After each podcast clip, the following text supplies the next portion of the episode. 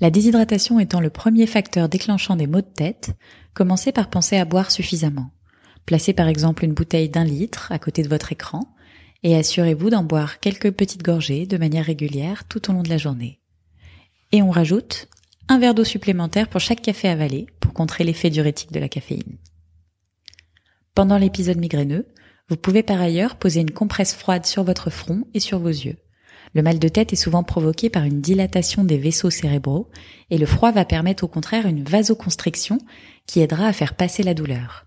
Si vous êtes un habitué des migraines, peut-être est-il possible de garder une petite serviette ou un gant de toilette prête à l'emploi dans la partie congélateur du frigo du bureau. Et vous pouvez également bien sûr investir dans un masque en gel plus ergonomique ou simplement glisser quelques glaçons dans un torchon propre.